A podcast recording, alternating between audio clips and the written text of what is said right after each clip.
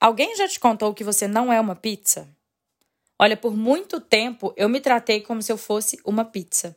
E a maioria das pessoas ainda faz isso. Por isso, a nossa conversa de hoje é dedicada a te explicar por que você não é uma pizza e por que você não pode se tratar como se fosse. Eu sou a Carol Rache e hoje eu vim te convidar para acender a sua luz.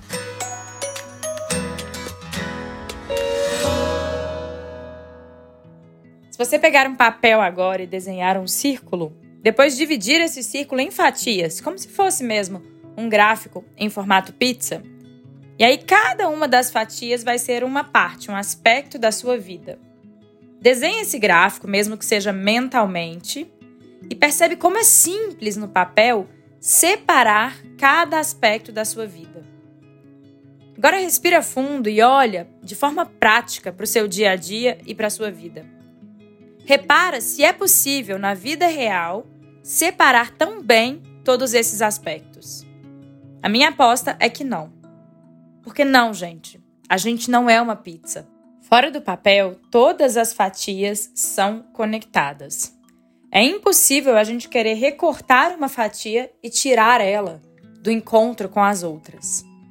Mesmo que uma fatia esteja bem distante da outra, ainda assim elas podem se contaminar ou se influenciar. Você já deve ter reparado que depois de um dia muito estressante no trabalho, você chega em casa num estado emocional mais pesado, mais denso, e a possibilidade de você contaminar as suas relações familiares fica muito maior. O mesmo acontece na situação inversa.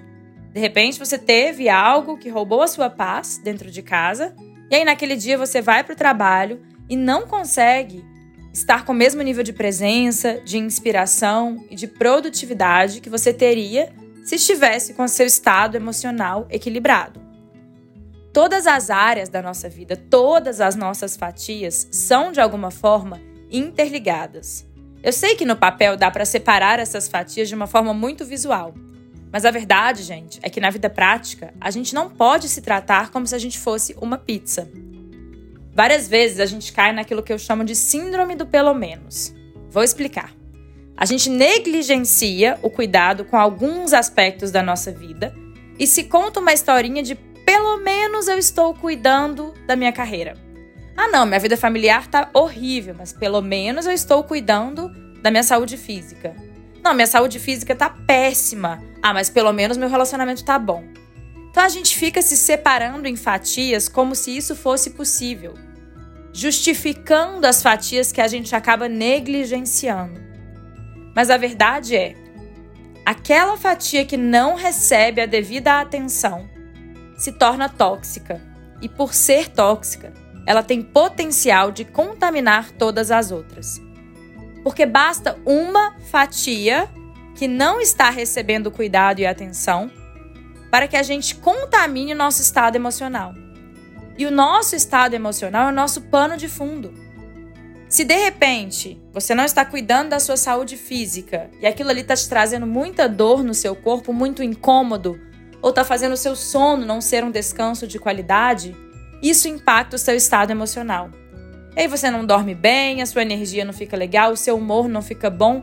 É claro que isso vai contaminar a sua carreira, as suas relações, a sua vida familiar, o seu humor.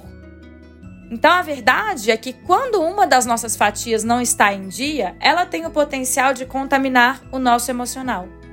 E um emocional contaminado contamina todo o resto da nossa vida.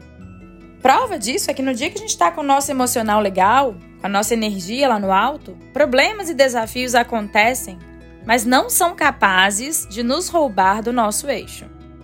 Ao contrário, quando o nosso emocional não está muito bem equilibrado, qualquer probleminha nos rouba a paz. As pessoas que vivem melhor não são as pessoas que têm uma vida isenta de desafios, porque, gente, isso é ilusão. Isso não existe. Vive melhor quem tem gestão emocional para não deixar que as próprias emoções contamine todas as fatias da sua própria pizza, da sua própria vida. Ou seja, Todas as vezes que a gente percebe que algo não está legal na nossa vida, a gente precisa entender o pano de fundo.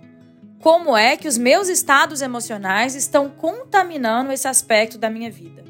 E se a gente tiver disposição para se investigar com honestidade, muitas vezes a gente vai perceber que aquela fatia que não está legal, na verdade, foi contaminada por uma outra.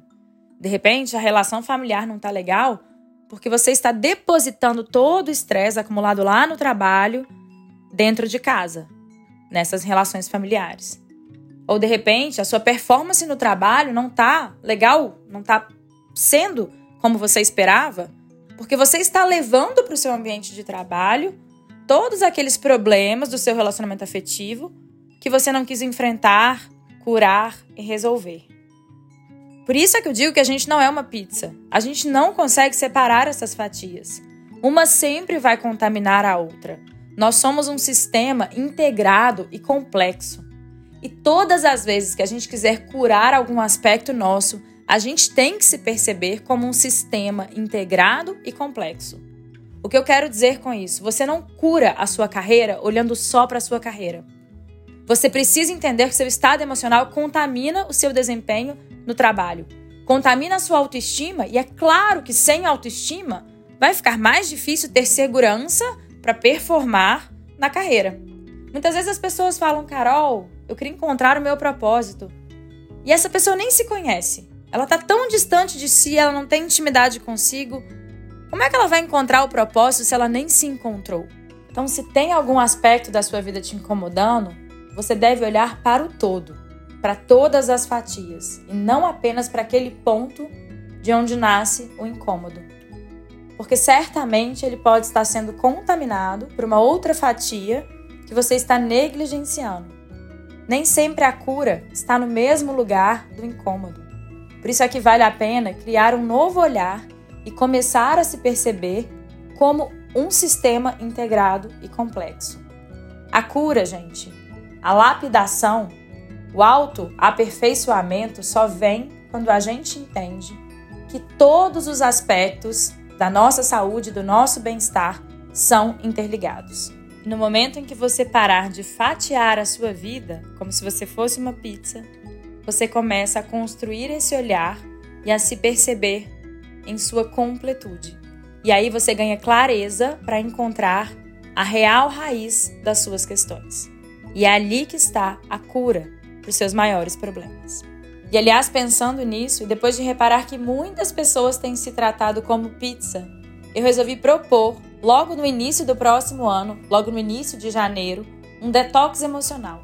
Um evento ao vivo e gratuito para a gente desintoxicar as nossas emoções e deixar de permitir que elas possam contaminar todos os outros aspectos da nossa vida. Se faz sentido para você participar de, comigo desse detox emocional, me acha lá no Instagram, carolhache. O link está lá no meu perfil e o evento é gratuito. Você pode participar sem custo e convidar todos os amigos que você sente que têm se tratado também como se fossem uma pizza.